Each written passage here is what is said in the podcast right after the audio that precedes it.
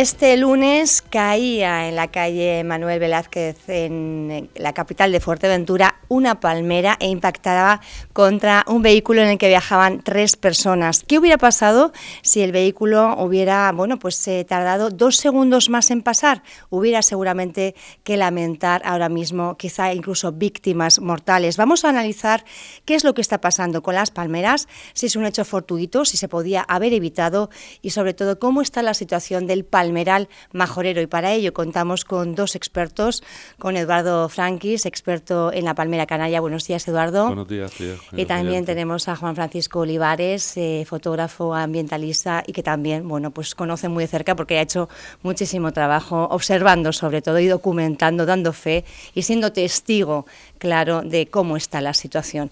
Eh, precisamente hablábamos fuera de micrófonos eh, cómo se dio el caso, ¿no? Este lunes pasado caía esa palmera en otro lugar, en esa calle de Manuel Velázquez Cabrera, mientras estábamos en este estudio precisamente hablando de la posibilidad que existía de que cayeran palmeras de la manera en la que se hizo. Sí, es curioso que el lunes a la misma hora que estábamos hablando aquí en el estudio, pues estaba cayendo la palmera aquí en Puerto Rosario. Eh, vamos a ver, eh, tenemos que contextualizar eh, la situación. Estamos hablando de, palmeras en el medio urbano, de un ecosistema urbano. Son plantas ornamentales que son cultivadas.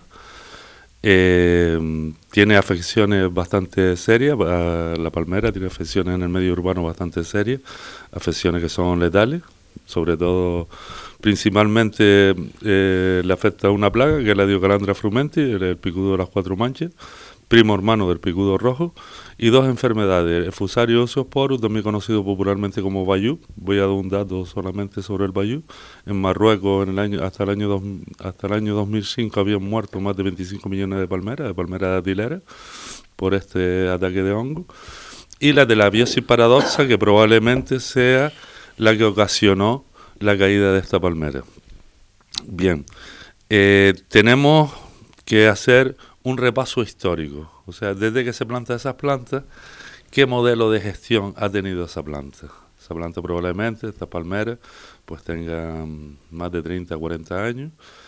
Eh, cómo se ha llevado esa gestión, qué tipo de riego se le ha dado, eh, qué manejo se ha hecho de la planta en cuanto a cortes de hojas, eh, vemos claramente que ha habido una obra de canalización en el cual se le ha cortado una parte del sistema radicular, probablemente entre un tercio y la mitad del sistema radicular, es decir, que le estamos reduciendo la capacidad de alimentación en un tercio o, la mitad.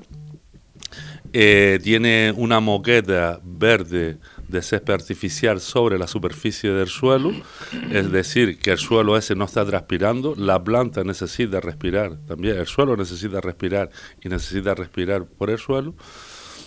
Eh, y hay una serie de, malas prácticas culturales asociadas al, al, manejo de la planta que hace que ésta esté debilitada y ocasione riesgo. Bien, deberíamos de tener un plan de prevención de riesgo del arbolado urbano. Es por donde, por donde habría que empezar. En el cual se eh, eh, un poco se observe todas las afecciones urbanísticas que existen. Si es un sitio de tránsito de vehículos, en el cual las hojas de palma, vamos, tenemos que saber que la palmera canaria eh, necesita una servidumbre de paso de aproximadamente 6 metros. O sea, si nosotros no reunimos esas condiciones, pues la palmera está más ubicada y al estar más ubicada en espacios más cortos, pues estamos continuamente reduciéndole la superficie foliar, es decir, le estamos reduciendo la capacidad de alimentación que tiene la planta, porque la planta eh, se alimenta realizando la fusión fotosintética, si le reducimos la, la, superficie foliar, le estamos reduciendo la capacidad de alimentación de la planta, por lo tanto estamos debilitando a la planta. Y una planta débil es una planta en riesgo.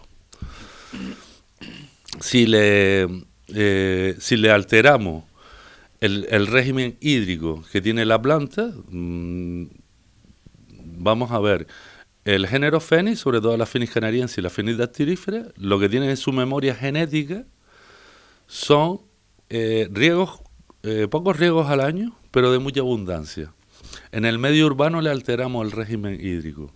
Es decir, le damos mucha aportación con mucha frecuencia y poca cantidad de agua. Normalmente se le pone un aro de, riego por gotero, cada 50 centímetros de gotero de, de 4 o 8 litros hora, y se le abre pues 4 o 6 horas.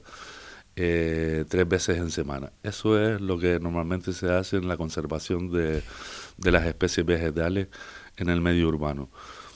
Eduardo, en, esta tesitura, eh, viendo todas las afecciones que, que, tienen las palmeras, sobre todo las que están en el entorno urbano, como el caso que nos ocupa ahora mismo, eh, no se podría haber previsto antes ese mal estado, porque entiendo que cuando una palmera cae, no sé a qué velocidad lo hizo, no sé eh, a qué velocidad puede caer una palmera para que una persona que está circulando en el coche no pueda evitar que le caiga encima. Quiero decir que creo que tiene que ser una caída más o menos rápida, ¿no?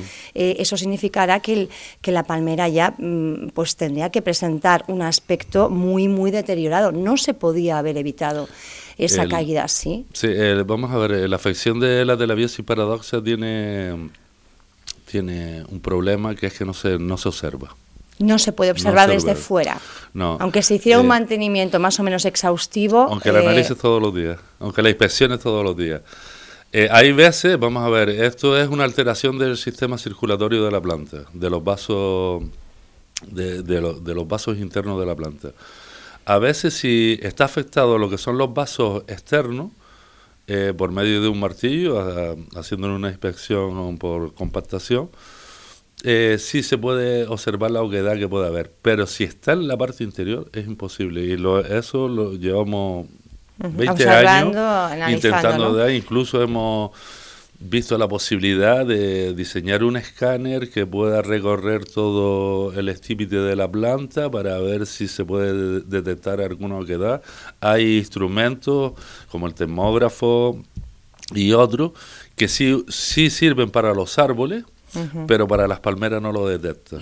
Es un problema bastante serio. Entonces, en esta tesitura, ¿qué es lo que queda? Tener en cuenta las características del, que necesitan las palmeras y un mejor, se está planificando mal esa ubicación de las palmeras porque no se está teniendo en cuenta sus necesidades. Tenemos que, vamos a ver, primero tenemos que, que entender qué modelo de, de ecosistema urbano queremos qué diversidad arbórea queremos.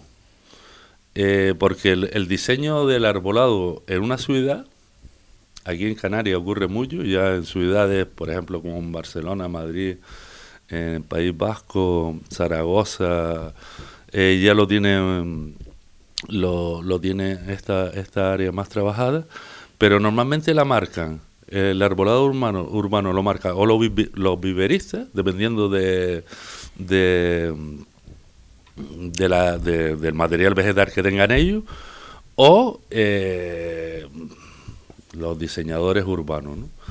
Entonces, eh, date cuenta que si una especie arbórea supera el 15% de la diversidad arbórea de la ciudad, empezamos a tener problemas de plaga.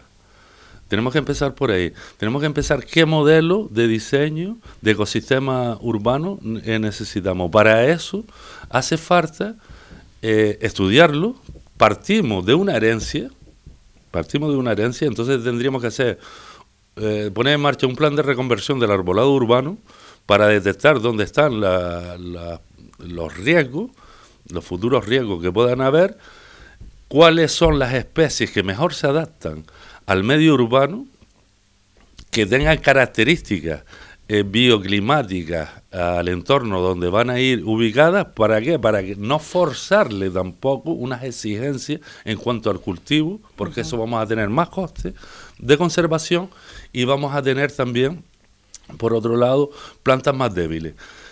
Eh, y empezar a, a diseñar un nuevo modelo de gestión del arbolado urbano. El nuevo modelo de gestión del arbolado urbano con respecto a la palmera canaria pasa desde el inicio, de que qué semilla cogemos para empezar a reproducir. ¿Por qué? porque la palmera canaria y la palmera datilera eh, filogenéticamente son muy cercanas y se hibridan con mucha facilidad. Entonces estamos cogiendo semillas de donde sea y estamos metiendo material genético eh, confuso, o sea, cruzado de estas dos especies y llevándolo a... Entonces tendríamos que primero eh, hacer una selección de, de los rodales de Fénix canariensis, empezar a reproducir esa planta, ver las exigencias que tiene esa planta para saber dónde la ubicamos. Es decir, en alineaciones, por ejemplo, una mediana como es, como es el ¿Usted cuando circula por Puerto del Rosario, eh, ¿qué, palmeras trasladaría de ubicación? Eh, sobre todo las que están en, zonas de tránsito rodado, en tránsito rodado y tránsito de peatones. Por ejemplo, en la que son las avenidas, por eh, aquí Juan de Betancourt o la calle esta, Manuel o, distintas distintas calles, incluso la Avenida Marítima, que ya llevan eh, bastante, esas son datileras, esas se plantaron eh, a finales de los 90, a principios del 2000, palmeras datileras importadas de Egipto, y se ven que se han talado ya unas cuantas, pueden pasar y, ver los estípites cortados en la base, igual que en la avenida de los Barquillos también hay muchas palmeras que se han cortado. Esos sitios son de alto riesgo. Tiene que ser sitios donde haya muy poco tránsito de personas y más que trabajar de forma, tenemos que entender en lo que las características biológicas y ecológicas de la especie, cosa que no se, cosa que no se hace. Eh, más que trabajarla de forma alineada, quizás a lo mejor deberíamos de llamar por, sus características ornamentales que tiene, porque es la reina de las palmeras, tiene un porte impresionante, trabajar de forma de conjunto formando pequeños palmerales y poder y poderle dar eh, un, toque más naturalizado. del palmeral, eh, bueno, en los entornos urbanos, porque es el caso que nos ocupaba, ¿no? Esta caída que podía haber realmente, por mm. pocos segundos, podía haber significado una, una mm. tragedia, ¿no? Eh, incluso, pues si, hubiera impactado en el interior, mm. en la parte central del vehículo, en, la, en lugar de la parte delantera, igual tendríamos que estar hablando ahora mismo de pérdidas de, vidas humanas. Pero, ¿qué pasa con el palmeral en el resto de Fuerteventura, en los sitios que no son urbanos y que también estamos viendo que bueno pues se han degradado muchísimo eh, las palmeras y me parece que Olivares también puede dar fe ¿no? de, cuál es el estado. Sí, eh, buenos días. Eh, vamos a ver, yo llevo, mm, yo digo que sin querer, porque yo esto no lo he hecho queriendo. Yo siempre he estado desde que era jovencillo por ahí en, en el campo haciendo fotos y, bueno, he sacado fotos de, palmeras de diferentes sitios.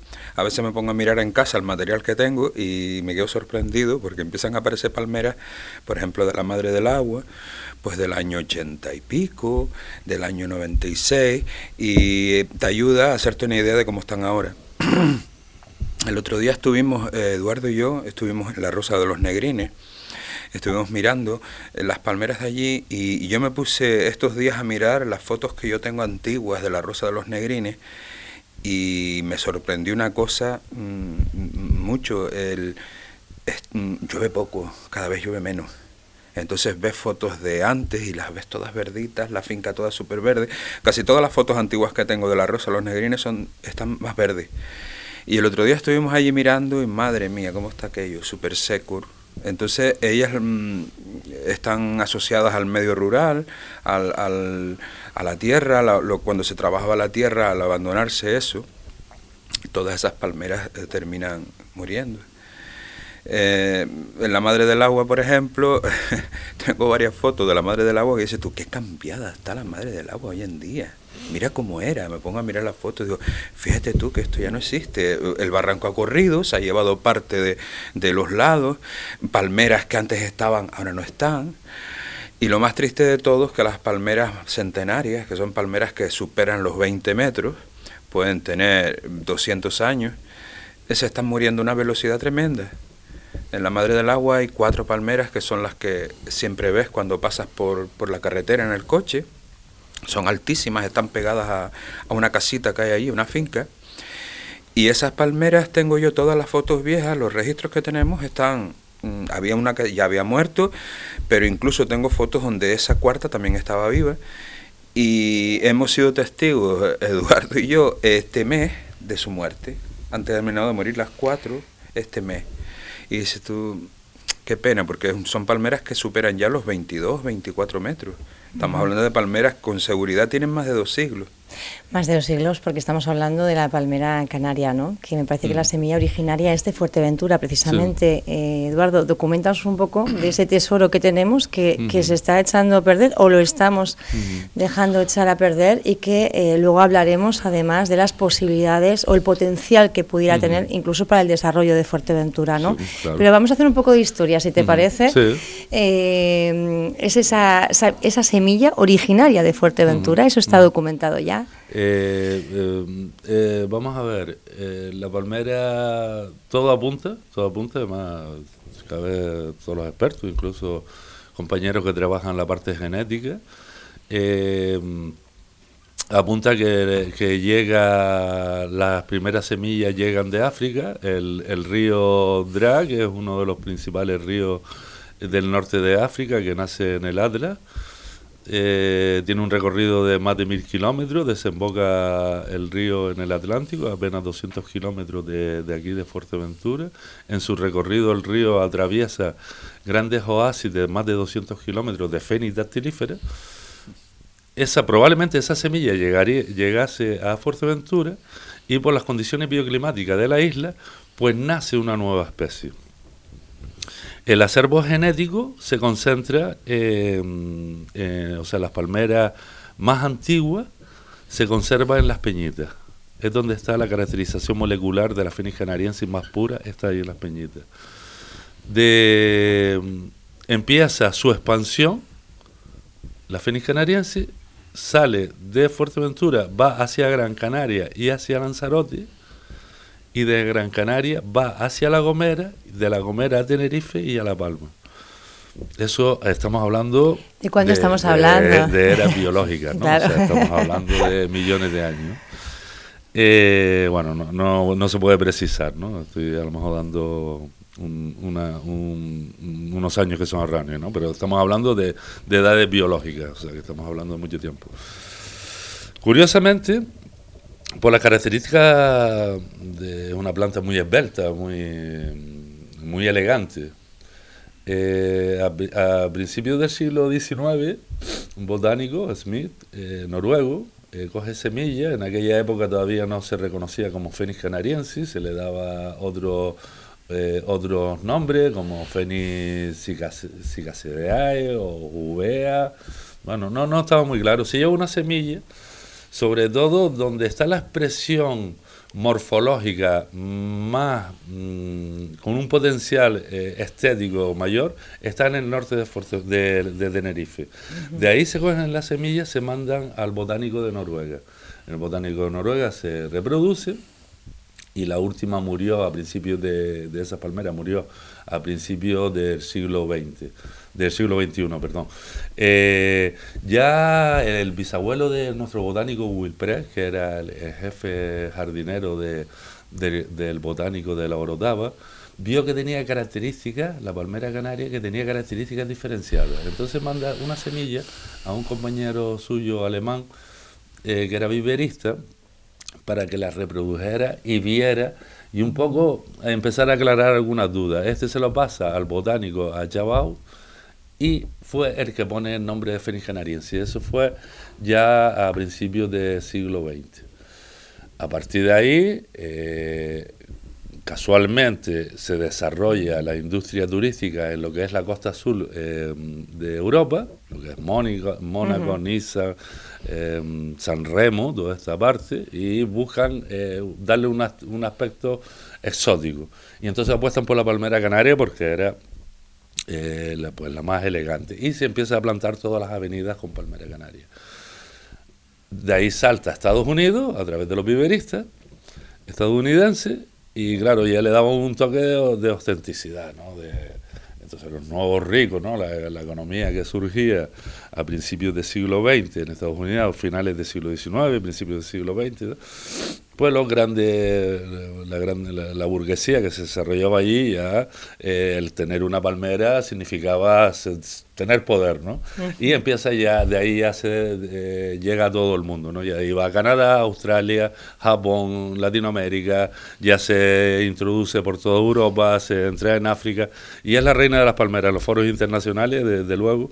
Es la, la, como palmera ornamental es la más reproducida en el mundo y en los foros internacionales le llaman la reina de las palmeras. Es más, cuando nosotros vamos a esos foros, el hecho de, decir que eres canario ya entras como con un salvoconducto. ¿no? Es una, una, una, una sensación eh, que me ha llamado bastante la atención cuando, cuando uno viaja fuera a estos encuentros de expertos en palmeras como, como siempre te miran, ¿no? Pues, Estamos hablando, digamos, de la época de oro de esa palmera en plena expansión y mm. además muy codiciada, ¿no? La mm. reina de las palmeras, pero claro, dista mucho la imagen que usted está dando ahora mismo mm. de ese pasado esplendoroso con lo que encontramos ahora en Fuerteventura en pleno proceso de desertificación no sé cuántas palmeras canarias pueden quedar en Fuerteventura mm. y que tanto por ciento puede estar ahora mismo casi casi en peligro. Mm. No sé si incluso en peligro de extinción. Eh, vamos a ver, eh, la situación yo me atrevería a decir que es dramática. Eh, cuando empezamos a coger los primeros datos, hablamos con la Consejería de Medio Ambiente del Cabildo, con el equipo de Lola García, ellos mostraron... Porque ustedes están haciendo ahora mismo un diagnóstico de lo que es esta situación de la que estamos hablando, ¿no? sobre todo en los palmerales naturales. Eh, mostraron bastante interés, estamos diseñando todo un plan estratégico para intentar paliar en todo lo posible el que sigan muriendo palmeras, como estaba diciendo Oli hasta ahora. Vemos grandes ejemplares centenarios que están muriendo, este verano morirán unos cuantos más eh, tenemos que hacer una diferenciación entre los palmerales naturales y los palmerales rurales. Vamos a ver, eh, los palmerales naturales es un ecosistema que está asociado a otros ecosistemas. Eh, pongo un ejemplo que siempre me gusta ponerlo, que es el macizo central de Betancuria, en el cual ahí había un bosque, un bosque termófilo asociado también con, con Argo de Laurisilva. Ese bosque retenía lo que era la humedad que nos viene, las nubes que nos vienen del norte, y las depositaba en, su suelo. Em, eso servía como sistema de refrigeración e hidratación de los fondos de los barrancos, de los valles, de las vegas y demás, que era donde se desarrollaban eh, los, los, grandes palmerales. Había un gran palmeral majorero. Hoy lo que quedan son pequeños vestigios que son esos elementos altos que vemos, porque esos elementos altos es lo que queda de lo que fue un gran palmeral. Esos elementos altos, si no hay palmeras pequeñas, quiere decir que no hay regeneración natural, que está alterado el ecosistema. Entonces lo que es de Santa Inés, si hacemos el recorrido, Santa Inés, los eh, llanos de la Concepción, eh, Antigua, eh, por otro lado también tenemos Betancuria, seguimos los valles, eh, eh, esto, Agua de Huelle, Tiscamanita, Tuineje, Toto, Pájaras, Huí, todo eso era un gran palmeral, que incluso había algunos barrancos, que como el barranco de la Torre, que desembocaba en el mar. Al alterar el ecosistema por aprovechamiento maderero en, en, lo que era el bosque termófilo, ya empezamos a perder, a tener un, decaimiento de esos grandes palmerales. Si a eso le sumamos eh, el uso de, la introducción de una agricultura eh, extensiva en Fuerteventura, ya la palmera deja de estar en un medio natural y empieza a estar antropizada, asociada a un medio rural, en la cual tiene una dependencia del régimen hídrico agrícola. Cuando desaparece la agricultura, es lo que está diciendo Oli. Ya empiezan los pequeños ya elementos verticales gigantescos que tenemos empiezan a decaer, que es lo que está ocurriendo ahora unido a una crisis climática como la que estamos viviendo. Los palmerales naturales, que es donde hay que intervenir urgentemente, que son las peñitas, em, eh, eh, Madre del Agua y, Betancuria, eh, sobre todo las peñitas, que es el, más el que más me preocupa, porque tenemos que un poco defender nuestro patrimonio. El archipiélago canario nació en Fuerteventura. Hace 17 millones de años. Y la formación del archipiélago canario, donde nace, donde emerge el archipiélago canario, es en Las Peñitas y en Ajuí. Y ahí tenemos dos valores bastante significativos, muy significativos. Eso tiene que ser un santuario. Tenemos, por un lado, el nacimiento del archipiélago ahí y tenemos el acervo genético de la palmera canaria, donde nace la palmera canaria. Eso tiene que tener un plan de conservación muy diferenciado. No tenemos que apostar seriamente. Y esto es una apuesta, si bien política y técnicamente puede haber eh, una preocupación y se está apostando por eso, es, un, em, es, una apuesta por toda la ciudadanía. Toda la ciudadanía tiene que participar, sobre todo eh, en clave de educación medioambiental, en clave de trabajar con los niños y las niñas de los colegios en el proyecto de reforestación de lo que es el bosque termófilo y el conocer lo que... Lo ¿Cuántas palmeras canarias puede haber ahora mismo en Fuerteventura? No sé si se tiene eso documentado. Mm, tenemos, según el mapa del gobierno de Canarias, el mapa de, los palmerales de Canarias, eh, en Fuerteventura eh, tienen catalogado entre 1.300 y 2.000 palmeras en el medio natural en el medio rural pues estaremos en torno a 30.000. ¿Qué es lo que pasa? Que es otra de las características de, los ecosistemas y, palmerales urbanos, eh, y ahí no, no, hay, datos precisos, si bien el ayuntamiento de, aquí de Puerto hizo un censo y creo que un diagnóstico sobre los palmerales, el resto de los municipios pues probablemente no lo, no lo tenga, entonces es difícil saber el palmeral del medio urbano. De todas formas, el medio urbano está totalmente contaminado. ¿eh? Tiene una fusariosis como yo no la había visto nunca en ningún sitio. Está extendido en todo el medio urbano, en, todo, en, todos los municipios. ¿Y ante esto qué, habría que hacer? ¿Eliminar todas las eh, palmeras de los ubicadas en los entornos eh, urbanos? Eh, las, que, las, que están, las que tienen fusario, desde luego. porque es un contagio. Bueno, yo aquí en Puerto se, se ve se ve eh, manifestaciones aisladas, se ve un grupito allá, otro allá, empiezas a observarlo. En Antigua está pasando lo mismo. Eh, en Betancuria, en el centro de Betancuria, que eso tiene que tener una conservación eh, muy exquisita, está ocurriendo también. Bueno, ya si nos vamos a Pájara, lo que es Costa Calma y eso, o Corralejo, bueno, esos ya son auténticos disparates lo que hay. Eh, eh, lo que te estaba hablando, eh, una de las características muy singulares que tiene Fuerteventura, a diferencia de otras islas, es que los palmerales naturales están altamente antropizados. Y entonces ya se considera como palmerales, palmerales o rurales o palmerales mm, en el medio rural domesticadas y tal, pero pertenecieron en, en sus orígenes a un medio natural. Lo que pasa es que ha ido cogiendo otra, otra, otras características. Usted me, este fin de semana, este, este sábado precisamente, va a ofrecer eh, una charla en mm. Juan Ismael, aquí en la capital, y va, bueno, pues no solo a hacer un poco, eh, un poco de historia para que conozcamos realmente pues, los orígenes de, de, esta, de esta palmera y también podamos sentir ese, ese orgullo, pero también en clave de futuro, qué se mm. puede hacer con algo que ahora mismo se está descuidando y que puede ser un potencial para el desarrollo de Fuerteventura eh, mm. el día de mañana. ¿No? Presenta usted, me parece que varias alternativas. Sí, eh, nosotros presentamos en su día al Cabildo de Fuerteventura eh, dos macro propuestas. Una son medidas urgentes para paliar la situación que hay y otra es un plan de conservación de los palmereles naturales y rurales de Fuerteventura. Donde estamos trabajando ahora son las medidas urgentes, que primero es hacer un diagnóstico de los palmereles naturales para saber el estado actual en que se encuentra, para saber las medidas que, que vamos a tener. Hay una serie de parámetros que vamos a medir, sobre todo, aparte de plagas y enfermedades que puedan haber en el medio natural, que esperemos que no sean muy significativas. Eh, sobre todo superficie de masa, eh, de masa foliar para saber para detectar el porcentaje de palmeras que tenemos que tratar y entonces eh, otra segunda medida sería empezar a recuperar lo que son eh, los, los, ecosistemas, pero del suelo, de los bosques de palmeras. Vamos a ver, los suelos están muy alterados el suelo al final es el aparato digestivo de la planta. Si nosotros tenemos un suelo contaminado, un suelo alterado, un suelo compactado, un suelo sin falta de oxígeno, estamos eh, reduciendo la, capacidad de regeneración natural que existe en estos bosques.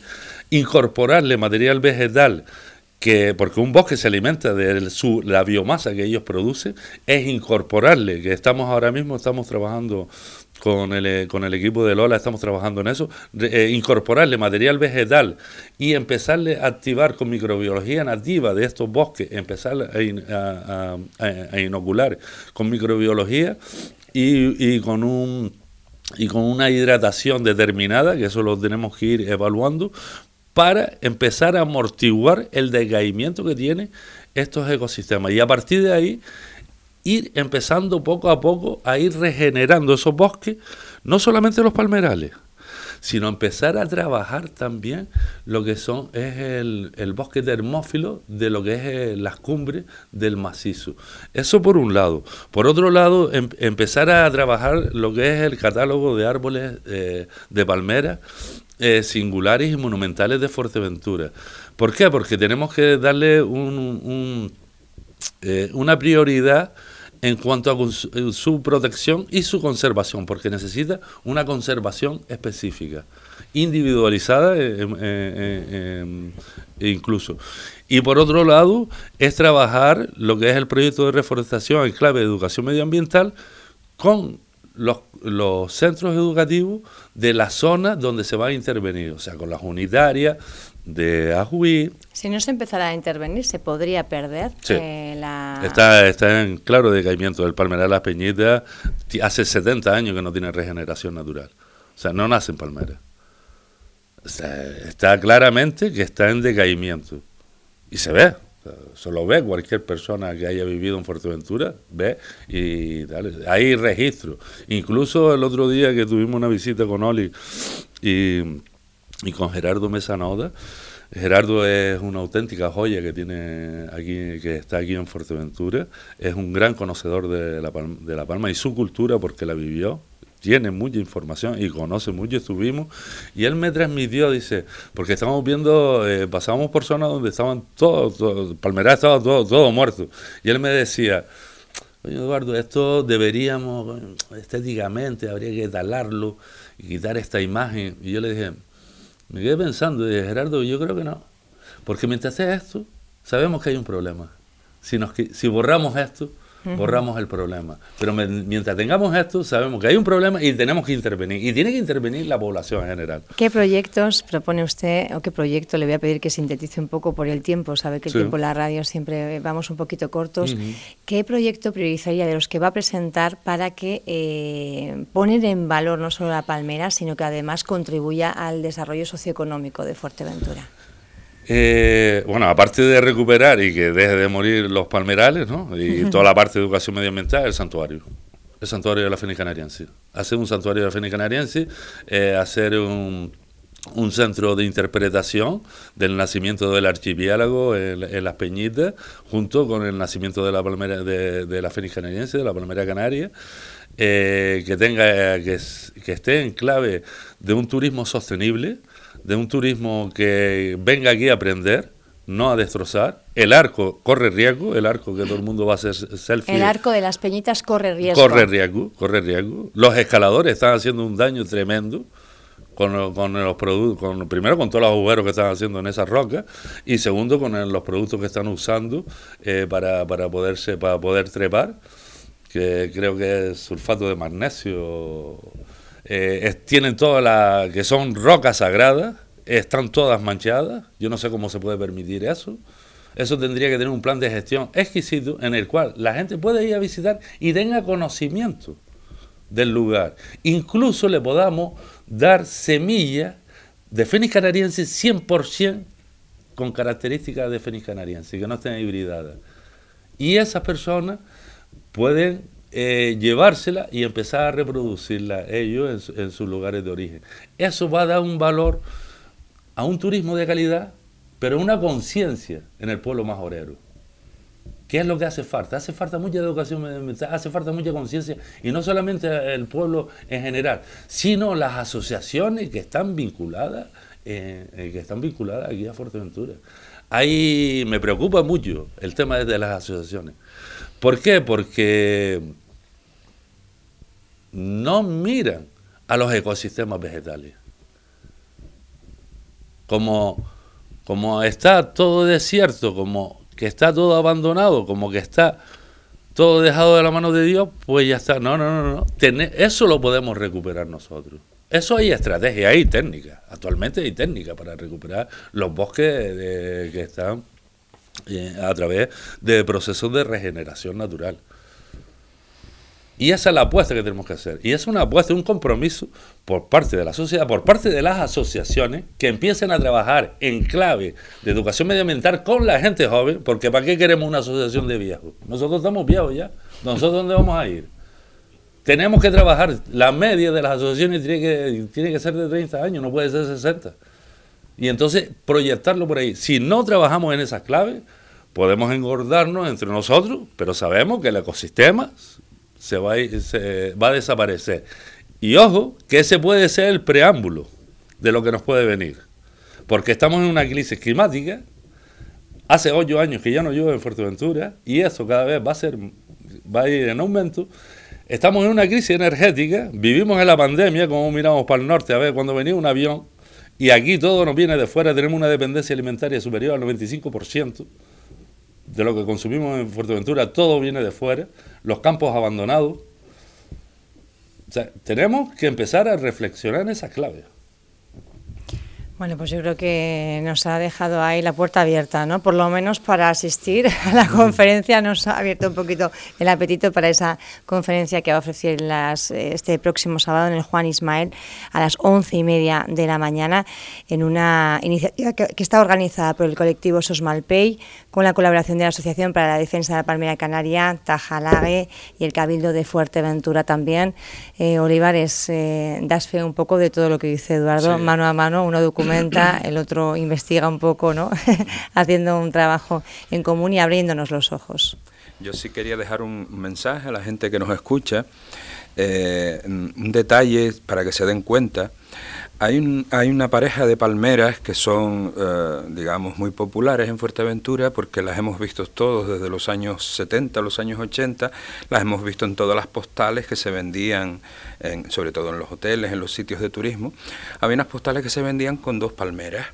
Esas dos palmeras están cuando tú vas de la Oliva hacia el Cotillo, dirección al Cotillo, cuando llegas al Malpaís de la Arena, están a mano derecha. Son dos palmeras que son emblemáticas, siempre salen en todas las fotos, en todas las postales. Bueno, pues de esas dos palmeras ya ha caído una. Solo queda la más alta. La otra, la hermanita que estaba al lado, ya cayó. Y te vas dando cuenta cómo van cayendo imágenes emblemáticas de la isla con la palmera. En, ya comenté antes, en, en la Madre del Agua, esas cuatro palmeras inmensas que todos vemos cuando pasamos en el coche, a mano derecha, ya murieron. Y luego dentro de lo que es el barranco de la Madre del Agua habían dos centenarias. Una estaba inclinada hacia un lado, esa ya cayó. Cayó, las cabras terminaron con ella, porque encima hay cabras por ahí pululando, y solo queda una. Y también se está inclinando, o sea que va a caer. Y luego la parte de atrás de la, de, la Madre del Agua, yo le digo siempre a Edu que yo le, le puse nombre a ese sitio, porque es una tristeza tremenda. Tú entras ahí, solo se ven troncos, nada más troncos secos hacia arriba. Y yo siempre le digo a Edu, digo, esto es el cementerio de elefantes, Edu. Mm. Porque entras y solo se ven troncos pelados, no tienen copa, están muertas y son más de 10, mm, son, son por lo menos más de 20 palmeras así, solo troncos.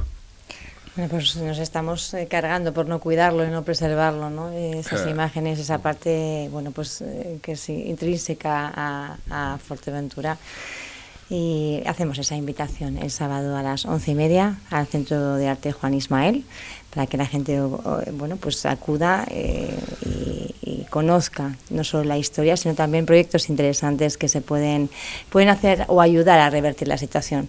Eduardo Franquis y Juan Francisco Olivares gracias por estar con nosotros esta mañana en Radio Insular. Gracias a ustedes gracias, gracias